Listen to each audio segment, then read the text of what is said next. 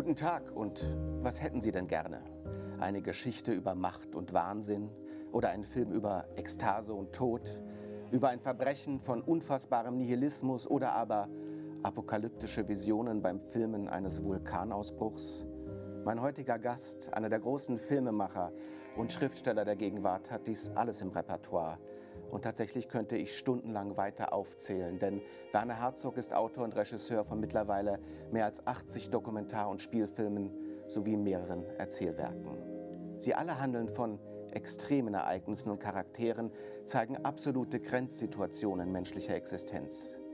Weshalb diese Grenzzonen besondere und tiefe Wahrheiten in sich tragen, auch darüber wollen wir heute selbst an der Grenze zu einer neuen Zeit sprechen Herzlich willkommen in der Sternstunde Philosophie, Werner Herzog. Danke. Herr Herzog, dieses Jahr 2022, das Jahr, in dem Sie Ihren 80. Geburtstag feiern. Ich werde erwachsen. das werden wir noch feststellen, ob das stimmt.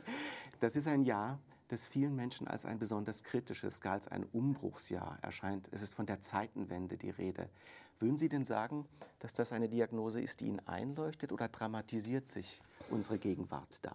Ähm, ich glaube, das ist richtig. Äh, äh, Im politischen gesehen sicher gibt es Verschiebungen und neue Schichtungen, die äh, großes Gewicht haben. Aber das gab es ja auch zum Beispiel 1989, wahrscheinlich größer noch. Aber das Seltsame ist, dass ähm, ich in meinem eigenen Leben die riesigen Zeitenwenden, die es in der Geschichte gab, alle auf einmal erlebt habe. Das heißt, der Umbruch von ähm, äh, vorindustrieller Landwirtschaft zur, Industrie, zur Industriezeit. Die Bauern auf dem Dorf, wo ich aufgewachsen bin in Oberbayern, die haben noch mit der Sense das äh, Gras gemäht, mit der Heugabel gewendet, auf den Wagen geladen und das Pferd zog das in die Scheune. Dann später zum ersten Mal Maschinen zu einer Heuwender, der wurde aber noch vom Pferd gezogen. Es gab auch noch fast leibeigene Knechte, also eine fast feudale Gesellschaft noch. Äh, und dann eben die ersten Maschinen, Traktoren. Ich habe dann erlebt äh, Traktoren oder Mähdrescher in ähm, Iowa und Illinois in den USA, wo fünf Kilometer lange Felder sind und die kommen in, in wie, wie so eine Pflugschar auf einen zu 15 Mähdrescher. Ein Geschwader geradezu. Ein ganzes Geschwader in, in Phalanx. Die werden aber nicht mehr von Menschen gesteuert, sondern die, die drin sitzen, die haben drei Bildschirme mhm. und die sind mit GPS verbunden, damit sie auf fünf Kilometer nicht ganz leichte Kurven fahren, weil die nächste Runde werden die Kurven immer ärger und äh, die werden durch GPS gesteuert. Und dann hin bis heute, das geht bis hin ins reine artifizielle Intelligenz mit Landwirtschaft. Ich habe Landwirtschaft gesehen, die nur von Robotern betrieben wird. Das heißt, die säen aus, die bewässern, die schalten Licht ein und aus, die ernten und verpacken die fertige Ernte supermarktgerecht in, in Päckchen, die dann tiefgefroren werden. Und das wäre ja nur ein Bereich von vielen zivilisatorischen Bereichen, die in diesen 80 Jahren sich in einer Weise verdichtet ja. und beschleunigt haben, die vielleicht menschheitsgeschichtlich einzigartig ist. Ja, das ist eine, statistisch gesehen ist das eine Anomalie, dass ich das miterlebt habe. Äh, das hat keine Generation vorher gegeben, die alle diese Umbrüche gesehen hat. Ich habe sie zufälligerweise gesehen, auch bei der Kommunikation. Ich erinnere mich an den Ausrufer im Dorf mit einer Glocke, der rief Bekanntmachung, Bekanntmachung und hat dann darauf hingewiesen, dass man zur Einschulung ins Gemeindeamt kommen soll. Sie sind in einem kleinen Bergdorf an der ja. österreichischen Grenze groß geworden Richtig, und das ja. waren noch sehr ländliche Verhältnisse im ja. Jahre 1948, 1949. Richtig, ja. Und Armut und äh, ohne Kontakt nach außen. Da gab es eine Welt, die unbekannt war, die mich neugierig gemacht hat. Es ist ja auch so, Sie sind ein Kind des Krieges, in den ja. Krieg hineingeboren. Ihre ersten Erinnerungen sind schon Friedenserinnerungen. Und diese 80 Jahre waren ja auch Jahre in der westlichen Welt der Friedenszeit. Auch das eine Anomalie. Ja. Und das scheint sich ja auch gerade zu ändern. Der Krieg ist wieder ja.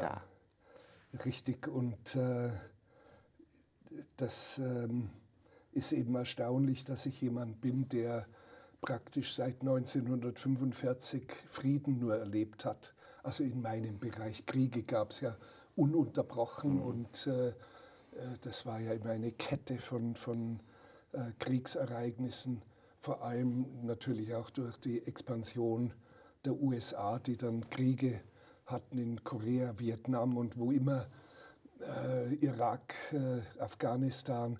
Äh, das Merkwürdige ist der äh, japanische Soldat Hiro Onoda, der 29 Jahre nach Ende des Weltkriegs immer noch glaubte, der Krieg äh, hat nicht geendet, weil er Beobachtungen gemacht hat, ganz praktische.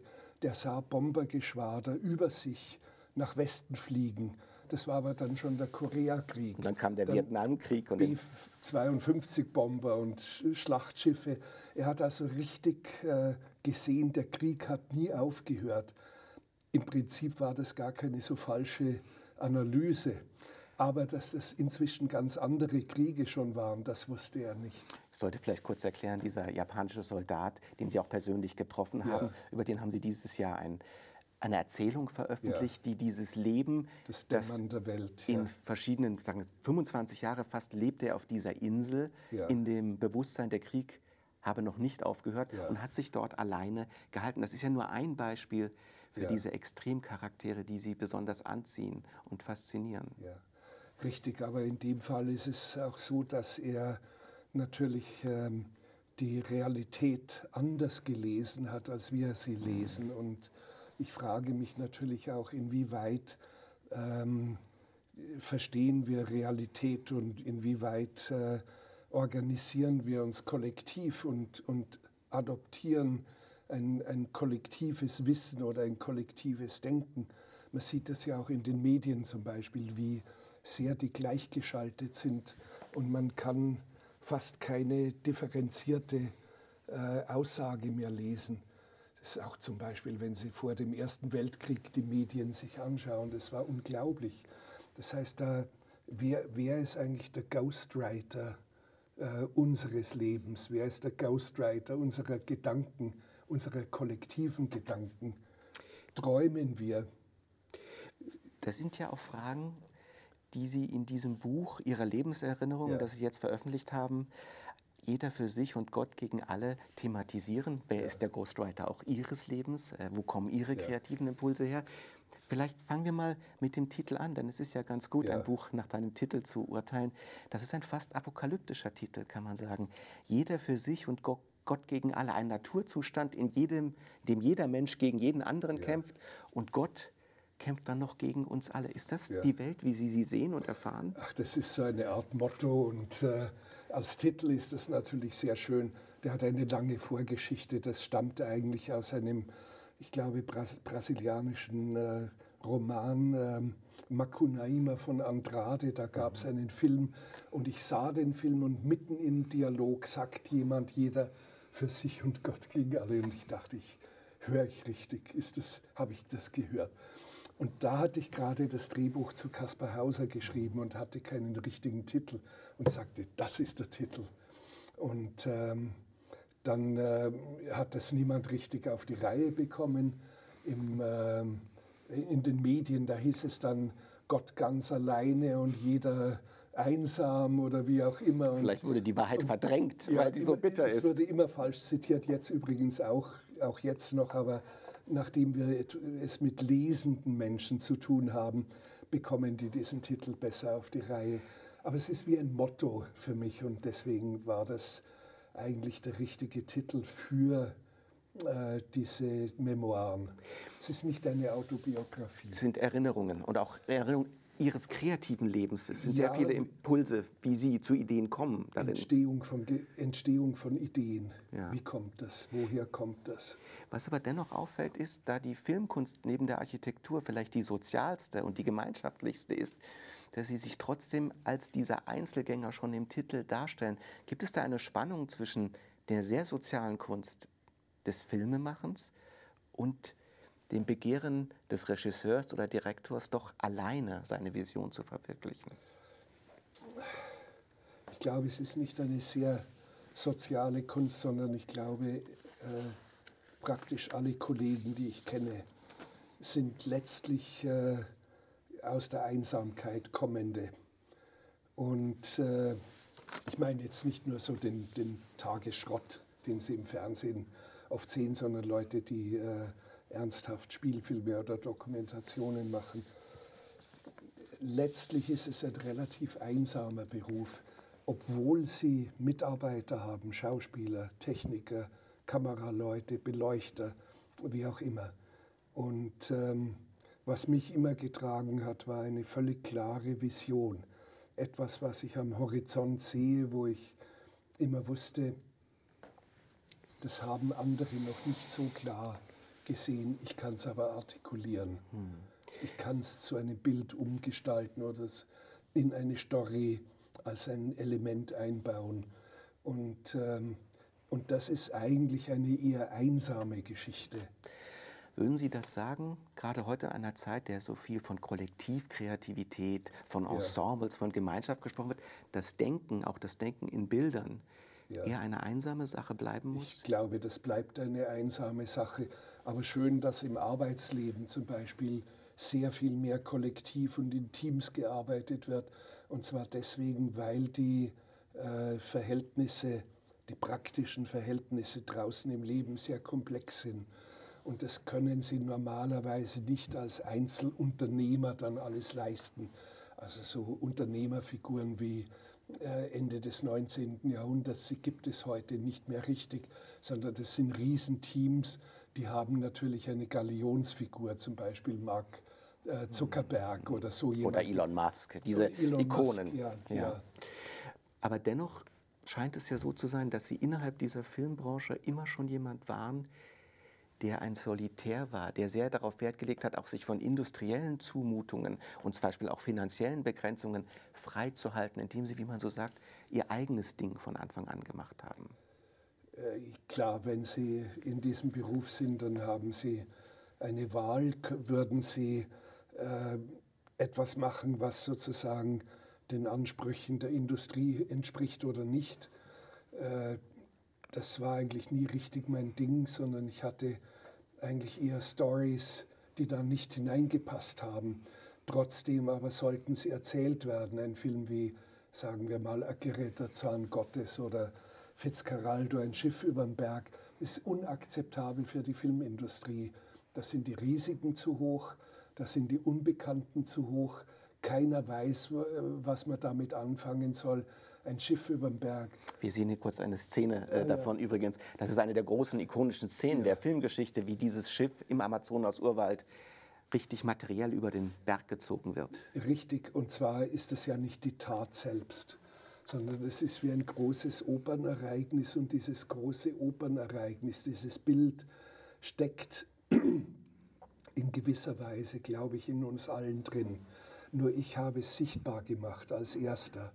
Und heute wissen wir, eigentlich sollte jeder erwachsene Mann, ich sage jetzt Mann mit Vorbedacht, ich schließe die Frauen aber natürlich nicht aus, sollte eigentlich in seinem Leben ein Schiff über einen Berg gewuchtet haben. Und es ist eine ähnliche Metapher, wie Sie das haben bei Melville mit dem weißen Hai. Erst seit dem Melville, ja. Mhm. ja, das ist ein Kollektive, etwas Kollektives, was ein Bild, eine Metapher, die in uns steckt aber Schiff über den Berg, Metapher für was?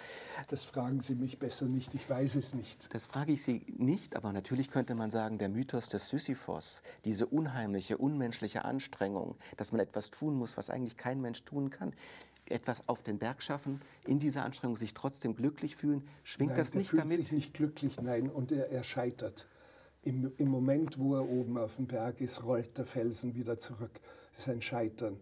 Ich habe das Schiff ja über den Berg gewuchtet und auf der anderen Seite in ein anderes Flusssystem wieder heil, äh, heil hinuntergebracht. Das ist nicht der Mythos des Sisyphus. Mhm. Es gibt in diesem faszinierenden Erinnerungsbuch einige Schlüsselszenen, der Selbstfindung, wo Sie etwas über sich selbst erfahren, das Sie davor noch nicht wussten. Ich möchte mal eine kurz vorlesen, die mir besonders ja. eindrücklich erscheint. Sie sind als 17-Jähriger nach Griechenland gefahren, haben dort bei Fischern gearbeitet, sind mit den Schiffern, Fischern auf das Meer gefahren in einer mondlosen Nacht und machen dort während des Schiff, äh, Fischens folgende Erfahrung. Ich lese vor. Eingebettet in ein Weltall ohnegleichen, oben, unten, überall, fand ich mich selbst auf einmal in einem umfassenden Staunen wieder. Ich war mir sicher, dass ich hier und jetzt alles wusste. Mein Schicksal war mir offenkundig und ich wusste auch, dass es nach so einer Nacht kaum möglich sein würde, jemals älter zu werden. Ich war mir völlig sicher, ich würde mein 18. Lebensjahr nicht erreichen, weil es von solcher Gnade erleuchtet niemals wieder gewöhnliche Zeit für mich geben könnte. Fast alles an dieser Passage scheint mir tief und ergründungswürdig. Fangen wir doch mal mit diesem Staunen an. Das ist für Sie ein Staunen, das gar keine Fragen auslöst, sondern eine umfassende Geborgenheit erzeugt oder ein Aufgehobensein. Ja. ja, schwer zu beschreiben anders, aber äh, ich weiß natürlich auch, dass Staunen, dieses unglaubliche Staunen, der Anfang von Kino ist. Im Übrigen glaube ich auch der Anfang von Lyrik, mhm. von, von Poesie.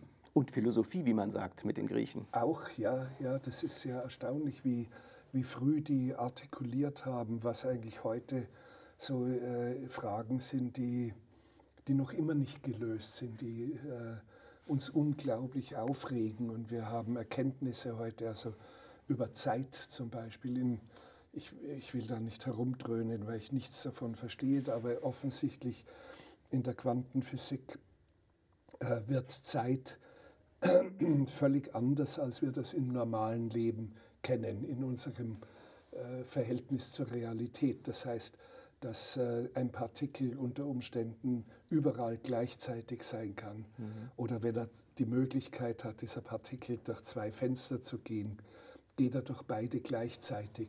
Und dass es auch äh, Zustände gibt, wo überhaupt keine Zeit da ist.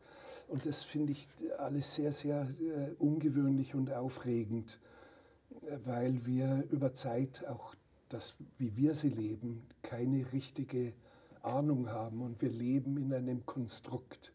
Wir ähm, konstruieren zum Beispiel, und das ist eine reine Fiktion, dass es die Gegenwart gibt.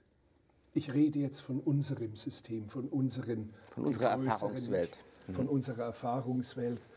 Äh, und das habe ich auch mit Onoda, dem japanischen Soldaten, oft besprochen, der sich immer gewundert hat, dass ähm, die Gegenwart eigentlich gar nicht äh, möglich ist. Und zwar deswegen, er hat lange durch Millionen Schritte im Schlamm im Urwald festgestellt, ein Schritt, ein Fuß hochgehoben, dieses Hochheben ist bereits Vergangenheit und in Niedersetzen in den Schlamm, das ist die Zukunft. Und der nächste Schritt, äh, und das heißt, das kann man auch in viel kleineren Momenten sagen. Mein Finger von hier nach hier, das war schon die Vergangenheit. Das ist bereits die Zukunft. Oder selbst den Gedanken, wenn ich den Gedanken hier, jetzt denke, bin ich ja. weder hier noch jetzt, sondern es ja. fleuchten ja. ja. immer. Das heißt, wir leben in einem Konstrukt, äh, in einer Fiktion, als gäbe es die Gegenwart, was aber auch gut und richtig ist. Wir leben jetzt hier äh, im Oktober 2022 und äh, es wird Weihnachten kommen und das, äh, das sind alles Dinge, die sozusagen im Rahmen von unserer Erfahrung liegen. Aber Herzog, wenn ich kurz fragen darf, es scheint ja so, dass es ausgezeichnete Momente der Existenz gibt und Sie beschreiben hier einen, in denen wir diese absolute Gegenwärtigkeit, ja. von denen beispielsweise auch die Mystiker sprechen, erfahren. Und das ist ein Moment, in dem Sie sagen, ich wusste alles, ich konnte es aber trotzdem nicht sagen. Ja, das ist schwer zu beschreiben und äh, Sie dürfen sowas auch nicht zu sehr logisch hinterfragen. Fassen wir es mal nur mit Kneifzangen an. Aber es ist wahrscheinlich ein ähnlicher Zustand, den Sie haben, wenn Sie, ähm, den Sie sehen bei, bei religiösen Mystikern, mhm. spätes Mittelalter oder bei Luther, der auf freiem Feld als junger Mann ist und ein Blitz schlägt neben ihm ein und das verändert sein Leben. Er weiß ein Wandlungserlebnis. Eine, richtig, ein, ein, ein Urerlebnis. Bei mir ein kleiner Kahn, die abgesetzt worden und eine Lampe, die Kapitlampe, die tief in den Ozean leuchtet. Ein Gewölbe von, von Sternen wie zum Greifen nahe. in einer mondlosen, vollkommen hellen Nacht unter einem äh, das Meer erleuchtet mit blitzenden weißen Fischchen. Und, und es war so unglaublich und ich äh, hatte das Gefühl, jetzt äh, ist mir mein, mein Schicksal auf einmal bekannt, bekannt gemacht. Und ich bin damit bekannt gemacht geworden. Kann ich das so verstehen? Und das ist sicher nur eine dichterische Beschreibung, dass Sie eigentlich als 17-Jähriger vor mir sitzen, immer noch, gewandelt von diesem Erlebnis und Ihr Schicksal eigentlich eher vollzogen als geschaffen haben? Äh, ja, das ist eine schwere Frage.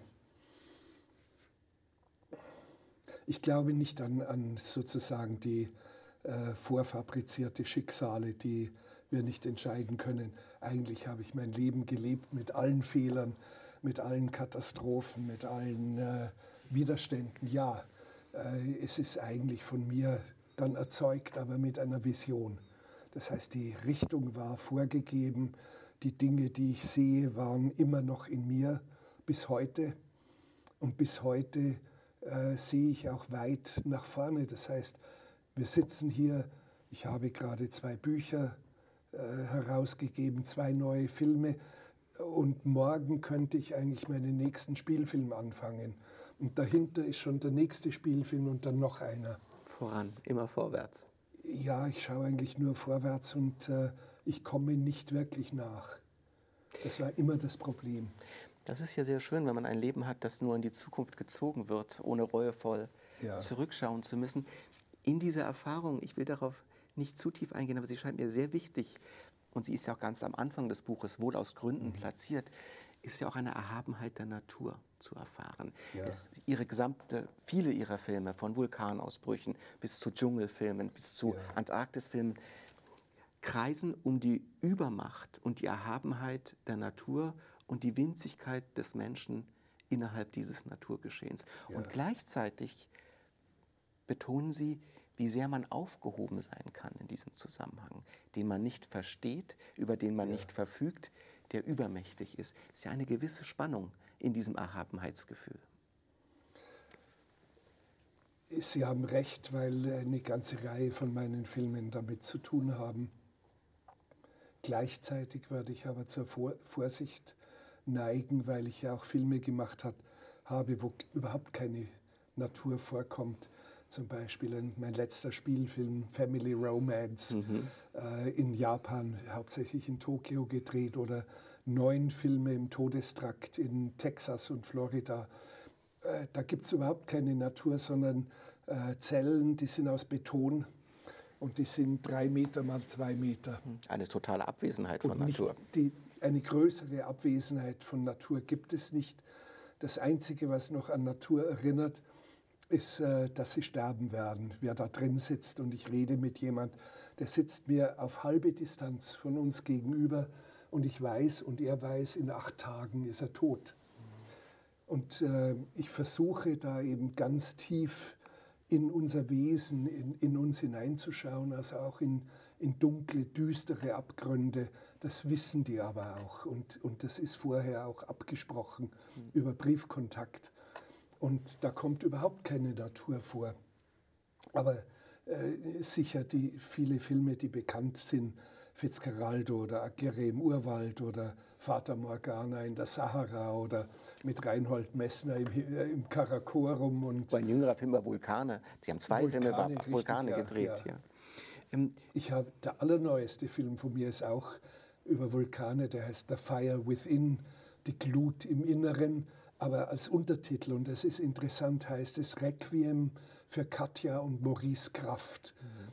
ein Ehepaar von Vulkanologen aus dem Elsass, die gleichzeitig äh, bei, einem, bei einer Explosion in Japan ums Leben kamen.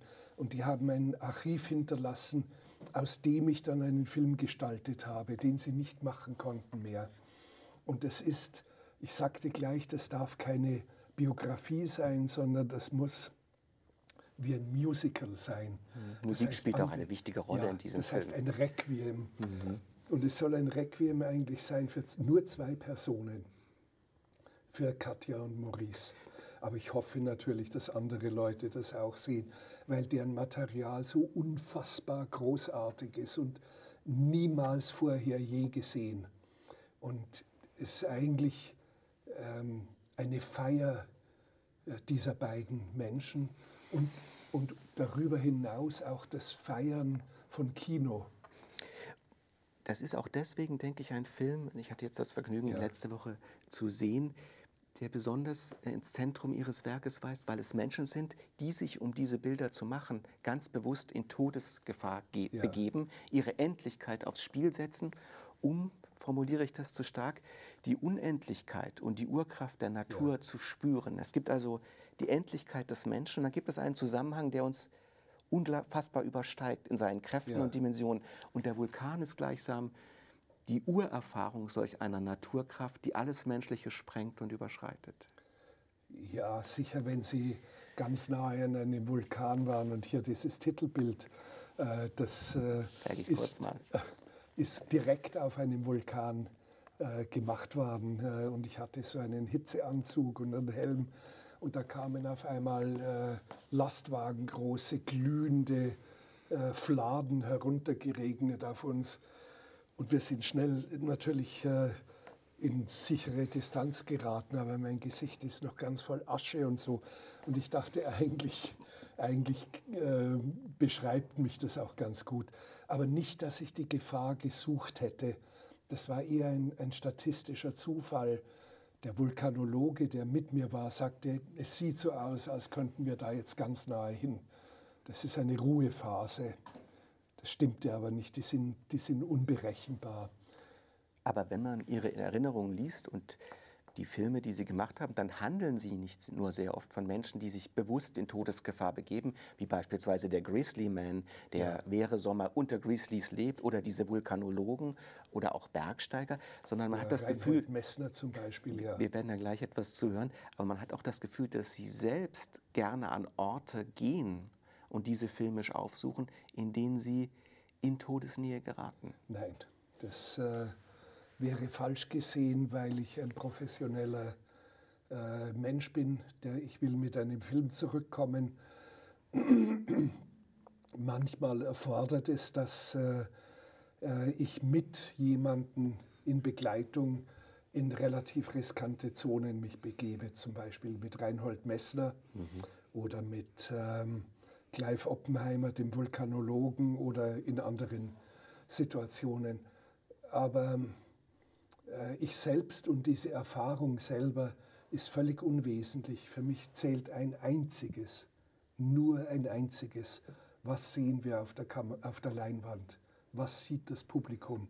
Was meine Erfahrung dabei war, ob ich jetzt Gefahren durchlitten habe oder ob es ob es mir zu heiß war oder ob ich durstig war oder was auch immer, ist vollkommen gleichgültig. Aber Leute wie Messner, die haben die Grenzerfahrung gesucht als Lebenserfahrung, als darf Lebenserfüllung. Ich das, darf ich das kurz einspielen? Sie haben zwei ja. Filme gemacht mit Reinhold Messner, einen mit ihm, einen über ihn. Und wir hatten ihn in der Sternstunde und da spricht er über diese ja. Grenzerfahrung. Vielleicht hören wir uns das ganz ja. kurz an. Okay. Danke. Wir gehen ja freiwillig aus der zivilisierten Welt. Mhm die relativ sicher ist. Der Mensch tut seit 10.000 Jahren nichts anderes als die Welt, seine urbane Umgebung sicherer und sicherer und sicherer zu machen. Da gehen wir hinaus in eine menschenfeindliche Welt, wo man umkommen könnte, mhm. um nicht umzukommen. Das ist äh, ja. Das ist wichtig, dass diese Möglichkeit bleibt, umzukommen. Also wenn die Möglichkeit, nicht, äh, die Möglichkeit umzukommen nicht vorhanden ist, ist das Ganze ja nur ein Spiel. Mhm.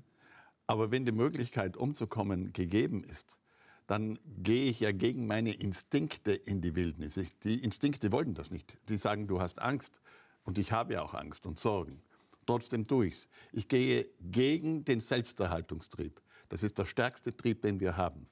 Da hinauf, um nicht umzukommen. Und wenn es mir gelingt, nicht umzukommen, ist das anschließend wie eine Wiedergeburt.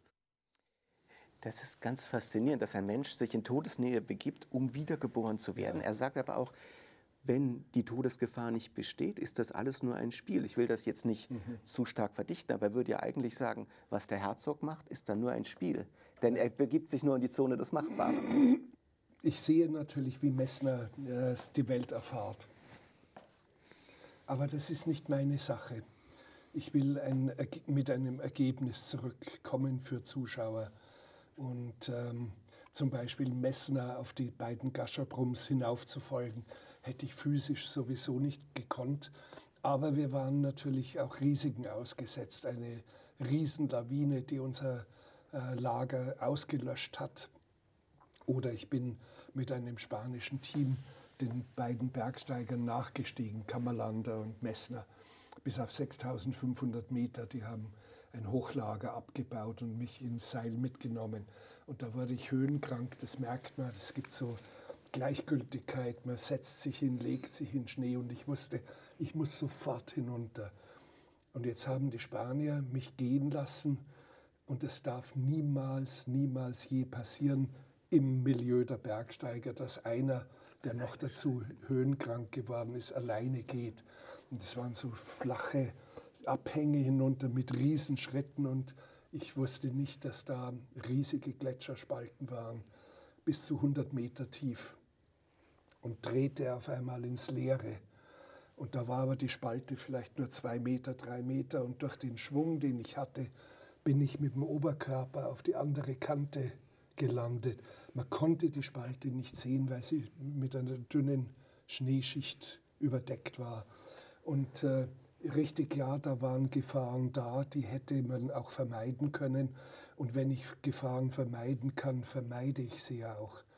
Und äh, Leute denken immer, ja, ich riskiere Team, äh, Leib und Leben und mein eigenes. Das ist völliger Unsinn. Und Beweis dafür ist, mein Beweis dafür ist, dass ich in 70 oder wie auch immer Filmen nie das Leben eines Darstellers gefährdet habe. Es hat nie ein Unglück gegeben, nie einen Unfall mit Darstellern.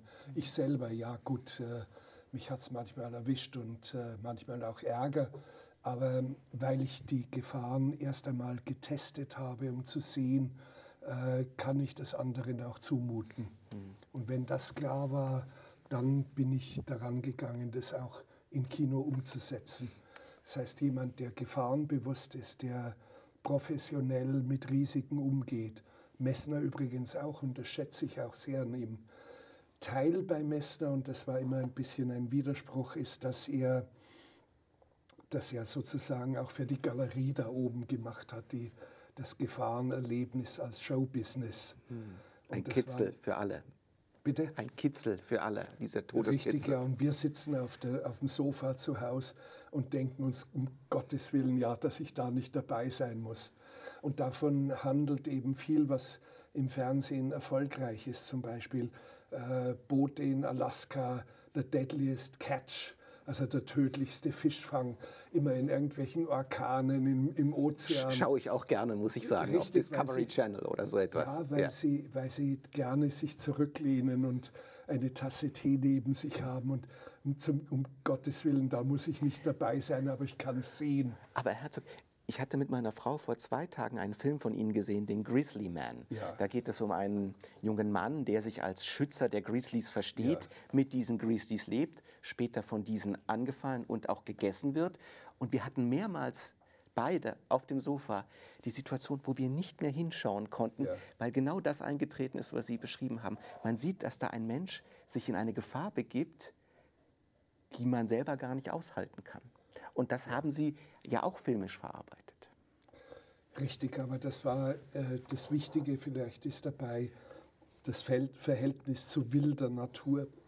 Deswegen hat der Film ja auch in den USA so wie, ein, wie eine Bombe eingeschlagen, dass wir ähm, nicht mehr richtig äh, ein Verhältnis dazu, dazu haben, was eigentlich Natur ist. Mhm. Und das ist alles, ähm, wie wir es Tag ein, Tag aus sehen, von Walt Disney bestimmt. Das heißt, die Natur ist lieb, aber nicht, äh, die Natur ist natürlich völlig indifferent, gleichgültig.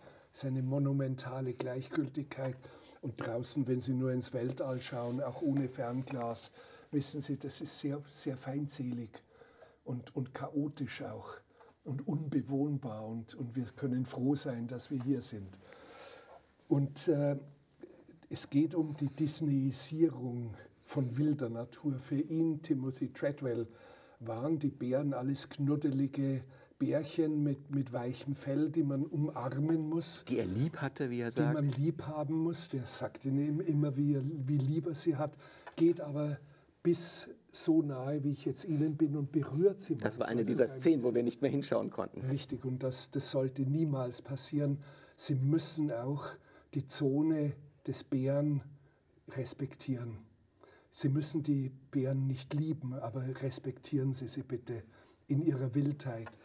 Und äh, diese philosophische Miss Missverständnis von wilder Natur, die es eigentlich gar nicht gibt, sondern das ist eine liebe, harmonische äh, Natur mit äh, knuddeligen Bären gefüllt, die unbedingt jetzt gegen die Bösewichter, gegen die ähm, Wilderer geschützt werden müssen. Es gab aber nirgends Wilderer. Das heißt, dieses Missverständnis, dieses äh, furchtbare philosophische Missverständnis äh, der wirklichen Realität gegenüber, das hat ihm den Tod ge äh, gebracht und seiner Freundin den Tod gebracht. Und als die äh, Park Rangers kamen, haben sie, wurden sie angefallen von diesen Bären, mussten ihn erschießen und einen weiteren Bären auch noch. Das trifft sich ja mit einer Diagnose, die, die Sie ganz am Anfang für sich als wesentlich beschrieben hatten, nämlich, dass es da immer einen Hintergrund unserer Interpretation gibt, über den wir nicht verfügen. Wer ghostwritet uns? Würden Sie denn sagen, für das präsente ökologische Bewusstsein, für das, was wir Naturschutz und Naturerfahrung nennen, würden Sie da auch so eine Disneyisierung unterstellen, dass das, was wir schützen wollen, oft gar nicht verstanden wird? Es wäre natürlich besser, wir würden es besser verstehen, aber im Grunde genommen äh, ist die ähm, Haltung, die Welt, wie wir sie haben und äh, heruntergewirtschaftet haben, möglichst wiederherstellen und, und erhalten. Aber es gibt natürlich zwei fundamentale Probleme, die der Hintergrund dieser ganzen Zerstörung von Umwelt ist und Ver, Ver, Verbrauch von Ressourcen ist.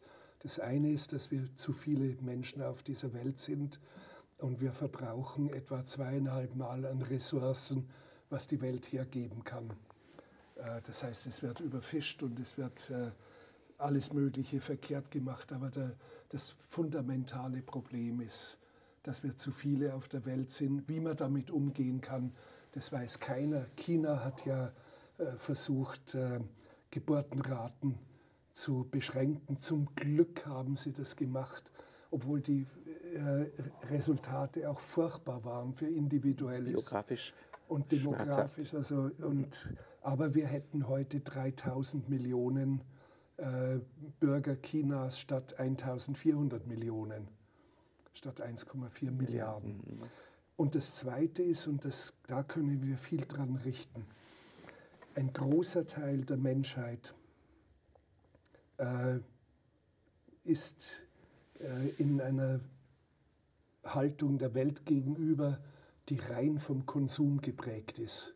Das heißt, immer mehr fressen, immer mehr verbrauchen, immer mehr äh, Wohlstand aneignen. Und das ist, das ist die große Katastrophe. Und äh, dass wir sozusagen unseren Konsum einschränken, ist unabdingbar. Im Moment eine Kriegssituation zwingt uns dazu. Und ich meine, vielleicht hat es sogar entfernt auch einen, etwas Gutes, dass wir nicht so viel äh, Energien verheizen und in die Atmosphäre äh, hinausstreuen. Äh, und wenige Gesellschaften auf der Welt steuern dem eigentlich gegenüber oder leben anders. Zum Beispiel die Amish. Die haben äh, keine Maschinen. Die fahren mit Pferdewagen. Die haben keine Elektrizität. Und die haben äh, Familienlandwirtschaft. Das kennen Sie aus Ihrer Kindheit. Sie haben ja eigentlich Die solch eine Kindheit verbracht. Richtig, und die sind auf Dauer überlebensfähiger als wir.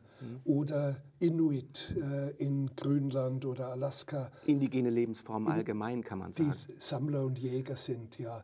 Aber das können wir natürlich nicht alle sein. Wir können ja nicht zurück Milliarden von Menschen zurück zu Sammlern und Jägern machen. Wenn sie in New York sind, mein Freund sagte mir, ja, die sollten doch auf ihren äh, Wolkenkratzern oben äh, irgendwelche Kartoffelbeete oder was ansetzen. Ja gut, äh, da leben aber in Manhattan alleine leben, glaube ich, vier Millionen Menschen. Wie die ernähren von äh, Dachgärten. Und wenn irgendeine Katastrophe kommt, wo es keine Elektrizität mehr gibt und Kommunikation weg ist, wie wir das gesehen haben bei dem äh, Hurricane Katrina, glaube ich. Ja. Ähm, da sind Millionen Heere unterwegs, äh, südlich der 34. Straße auf der Suche nach einem Klo oder auf der Suche nach irgendwas zum Trinken. Ganz elementare weil, Bedürfnisse. Ja, weil der Wasserhahn da. nichts mehr gibt ja. und die Lifts nicht mehr gehen und Anrufe nicht mehr möglich sind und das Klo geht auch nicht mehr. Und äh, da meine ich, äh, wenn, wir, wenn wir das erkennen und unser Konsumverhalten verändern, können wir sehr, sehr viel ausrichten.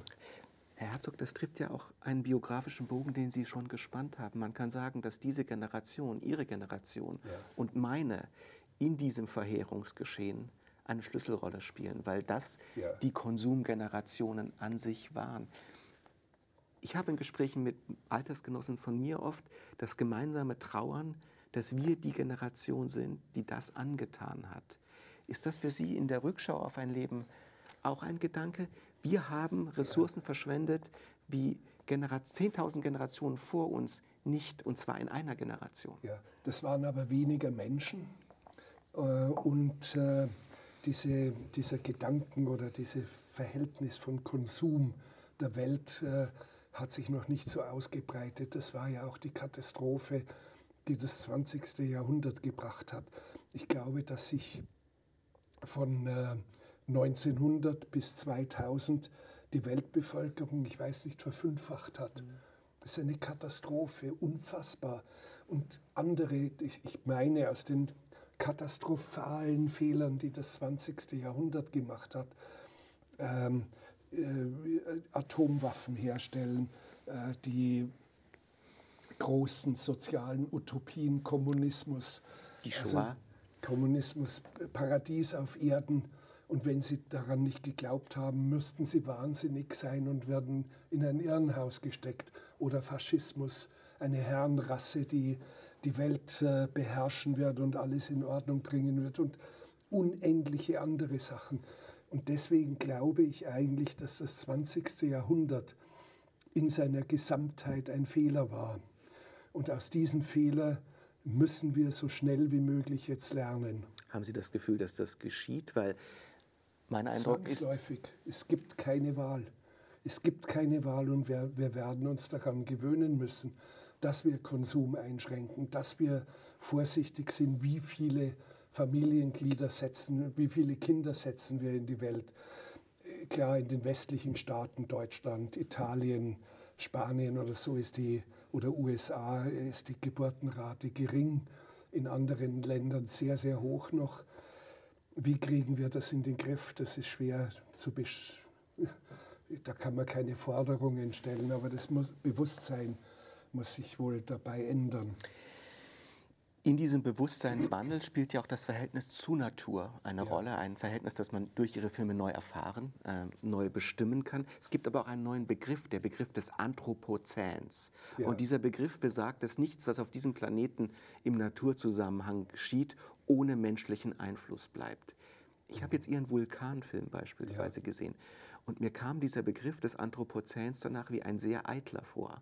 Denn es gibt zehn Meter unter unserem Boden jede Menge Dinge, erdgeschichtlich entscheidende Dinge, mit denen wir nicht das Geringste zu tun haben und über die wir auch gar nicht verfügen. Ja, richtig. Und äh, ich glaube, diese Vulkanfilme machen uns auch klar, diese Magma, die nach außen explosiv zutage treten will, die ist überall. Auf allen äh, Kontinenten, unter den Meeren, überall. Und unsere Existenz hier auf diesem Planeten ist eine eher flüchtige. Äh, nicht nur, weil wir äh, durch äh, Fehlverhalten unsere Lebensgrundlage zerstören, auch aus ganz anderen Gründen. Ganz andere Dinge können uns ganz schnell erledigen auf, auf Dauer. Mikroben, wir haben es ja jetzt mitgekriegt, die sind hinter uns her. Vulkanausbrüche können äh, uns auslöschen, relativ einfach. Und zwar deswegen, wenn Sie einen riesigen Vulkanausbruch haben, äh, wie 74.000 Jahre vor unserer Zeit in Indonesien. Da hat sich der Himmel verfinstert für zehn Jahre Und dann äh, würden auch, ich weiß nicht, alle Satelliten ausfallen, Ernten würden ausfallen. Das Ende Fischer. unserer Lebensform. Das wäre, das wäre ganz schnell das Ende. Oder überhaupt, äh, wenn Sie das Internet abschalten, und damit habe ich mich beschäftigt, wenn das auf einmal zu Ende ist, und das kann sein durch, ein, durch einen Sonnensturm, Solar Flares, wenn das passiert und 1854 war ein so gewaltiger, dass Papier in ihrer Hand auf einmal Feuer gefangen hat. Das ist passiert. Und äh, das würde sofort das Internet ausschalten. So, was heißt das? Wir könnten keine finanziellen Transaktionen mehr machen. Die Türen in den Geschäften würden nicht mehr aufgehen, die gehen elektrisch auf. Ähm, es würde keine Kommunikation mehr geben. Das Prekäre unserer ganzen Lebensform trägt zutage. Und, äh, und äh, die Wasserversorgung, Lebensmittelversorgung ist ausschließlich ans Internet delegiert und sogar auf der Raumstation, auf der internationalen Raumstation, das sind 50 Meter Module und irgendwo in der Kommandokapsel ist jemand, der will mit äh, der wissenschaftlichen Station sprechen, die telefonieren. Aber wissen Sie, wie die telefonieren? Die telefonieren übers Internet. Selbst innerhalb der Raumstation. Und das ist wirklich unglaublich. Das heißt, wir haben uns, wir haben uns ähm, unsere Sicherheit, unsere elementare Sicherheit viel zu sehr an solche verwundbaren technischen Gespinste äh, hergegeben. Und da muss es vorsichtiger sein. Wir müssen auch in der Lage sein, zu Fuß zu gehen. Wir müssen in der Lage, statt mit Handys auch so von Person zu Person reden. Oder nach den Sternen zu navigieren beispielsweise. Das sind ja. ja sehr alte Techniken. Diese apokalyptischen Szenarien sind ja auch Träume oder Albträume, Träume, die in ihrem Schaffen eine Rolle spielen. Die sind das eine. Es gibt aber noch etwas anderes. Und das ist das, was Sie selbst die Heilsgewissheit nennen. Ja. Es gibt eine Form des Denkens oder des Transzendenzkontakts, das Sie immer wieder stark machen, die sagen, ja, wir sind ausgesetzt, wir sind prekär, wir haben dieses Leben nicht im Griff. Andererseits scheint es aber in Ihrer Welterfahrung auch diese Gewissheit eines Aufgehobenseins zu geben, das kein menschliches Aufgehobensein mhm. ist. Ähm, sehen Sie, ich hatte mal eine, eine dramatische religiöse Phase, so mit 13, 14, und ich bin dann äh, vom Heidentum zum Katholizismus konvertiert. Diese Phase war relativ kurz, aber da haben mich Dinge beschäftigt. Was ist eigentlich das Wesen Gottes? Was ist die Substanz Gottes. Deswegen habe ich mich mit dem Heretiker Arius mhm. auseinandergesetzt. Aus dem ähm, vierten Jahrhundert meine ich. Nicht das wahr? heißt, Konzil von Nikäa hat ja. ihn zum Heretiker erklärt oder Konzil von Ephesus, äh, wo dann Pelagius den freien Willen erklärt hat, äh, der in uns stecken sollte und auch nicht nur alles von Gott gelenkt. Und der heilige Augustinus ihm äh, gegenübergetreten, der wurde jetzt ein Kirchenvater eine obwohl, Schlüsselszene des Abendlandes, kann ob, man sagen. Ob, ja, obwohl ich eigentlich eher auf der Seite von Pelagius immer war. Mhm.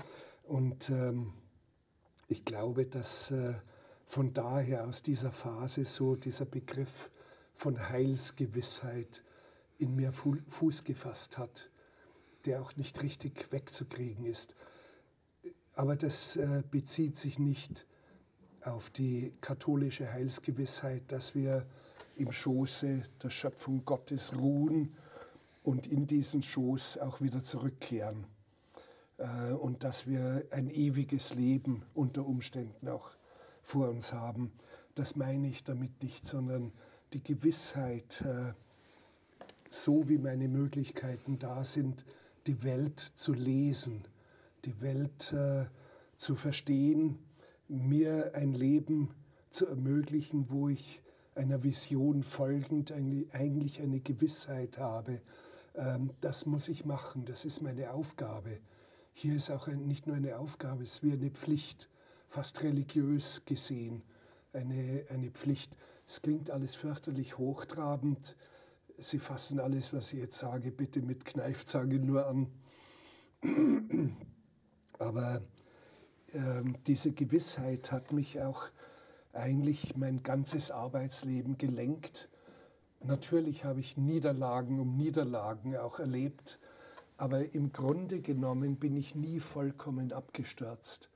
Deswegen bin ich auch Freund von einem großen Seiltänzer oder äh, Philippe Petit, der die World Trade Centers ähm, verbunden hat mit einem Kabel und drüber gelaufen ist, ja, ja.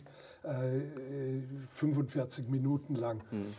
Und, ähm, aber er weiß, er geht auf einem Seil und weiß, ein Schritt links, ein Schritt rechts ist der Tod.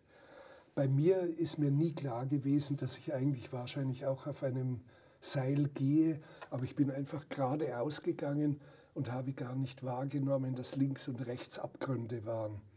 Weil Sie und diese Gewissheit hatten, als innerliche richtig, Gewissheit. Die, die Gewissheit der Zielrichtung, die Gewissheit der Aufgabe, die Gewissheit meiner äh, Existenz, meiner Aufgabe äh, und auch meiner Loyalitäten äh, der, der, Allgemeinheit gegenüber. Und das klingt seltsam, aber, aber es ist tatsächlich so gewesen. Es ist ja seltsam für mich, immer wieder zu hören, dass fast jeder Mensch solch eine quasi religiöse Evidenzerfahrung macht, dass es aber nichts Intimeres und Schambehafteres gibt, als darüber zu sprechen. Gerade so, als ob solche Erfahrungen esoterisch, rein spirituell werden, wo doch sehr viele Menschen das für das Zentrum ihres Lebens halten.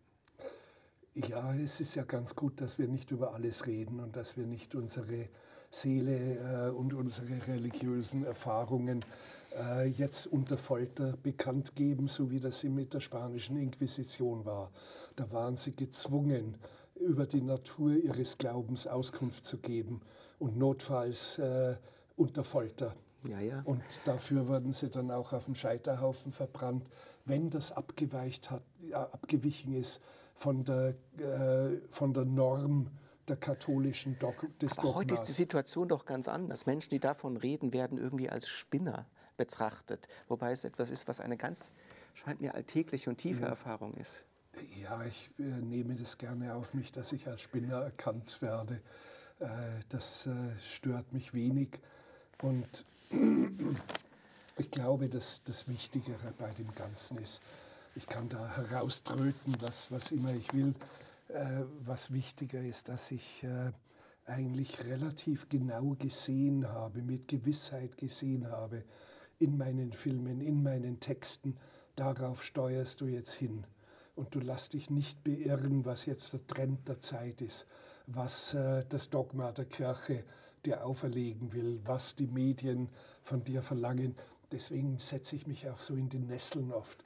Gestern erst habe ich äh, gesagt, ja, fast alle Filme sind Schrott, äh, und, aber, aber, meine sind anders äh, und sie sind auch besser und sowas sagt man besser gar nicht. Aber es ist auch das, was Sie glauben. Warum sollten man Nein, da nicht, äh, ja, aber das, das muss nicht so, so, man muss sich da nicht aus dem Fenster lehnen. Klar für mich ist, äh, sie sind, sie zeigt, sie setzen sich von von dem Alltags, äh, von der Alltagsware in gewisser Weise ab. Sie sind anders. Ob sie besser sind oder nicht, das spielt gar keine Rolle dabei. Sie sprachen auch etwas, dass man davon, und das wird ja die Rolle der Künste in unserem Leben selbst betreffen, dass man diese Filme in gewisser Weise für sich selber macht, weil man einer Vision folgt, ja. aber auch Bilder schaffen will, die für andere da sind, die etwas zur Sprache ja. bringen, was anderen in dieser Weise nicht zugänglich ist. Würden Sie Ihr, Ihr Schaffen so beschreiben, dass Sie in Bilder fassen wollen, was Sie selbst bewegt, aber auch eine Art Fenster für andere Menschen, um zu sehen, ja. was sie so, sich selbst noch nicht so vorstellen und ja. klar machen konnten? Und dafür gestalte ich ja auch. Das heißt, ich mache zum Beispiel in Dokumentarfilmen Dinge, die eigentlich unerlaubt sind. Also ich erfinde dazu, ich äh, äh, mache Texte, die ganz lyrisch sind. Äh, ich inszeniere, ich caste, also bei Dokumentarfilmen, Casting ist sehr wichtig. Und dass ich auch Szenen wiederhole. Jemand erzählt mir eine, eine elementare Geschichte äh, und, und die ist aber 40 Minuten lang. Mein Film darf aber nur anderthalb Stunden. Und Sie verdichten sein. das dann? Ja, nein, ich, ich sage dem äh, Menschen, wir müssen das dichter fassen, können wir es nochmal machen. Und ich drehe die Szene sechsmal hintereinander, bis es gut ist. Und das macht man normalerweise, das gehört sich nicht. Ich mache es aber trotzdem. Und etwas anderes, was in diesem Prozess hinauskommt, ist ein gewisses Sprechen, eine Verwendung ihrer Stimme, die schon fast etwas Hypnotisches, manchmal Prophetisches hat. Eine ganz spezielle Art, diese Bilder mit Stimme zu überlegen, übersetzen Ja. und überlegen. Ja, das äh, äh, ist eigentlich eine Methode, wie ich versuche, bestimmte Dinge auch zu erklären, die man sonst nicht sehen würde. Und äh, dadurch, ich habe in gewisser Weise meine Sprechstimme gefunden und das wird sehr anerkannt äh, vom Publikum, die wollen das. Und es ist ja auch schön, dass man äh, sozusagen sich wirklich verständlich macht. Herr Herzog, wenn wir jetzt von dieser Zeit sprechen als einer dunklen und Sie sind immer noch so aktiv, sehen in verschiedensten Themenbereichen in der ganzen Welt verschiedenste Dinge. Was sind denn die ein, zwei Dinge, die Ihnen derzeit besonders große Hoffnung machen? Die große Hoffnung. Große Hoffnung machen.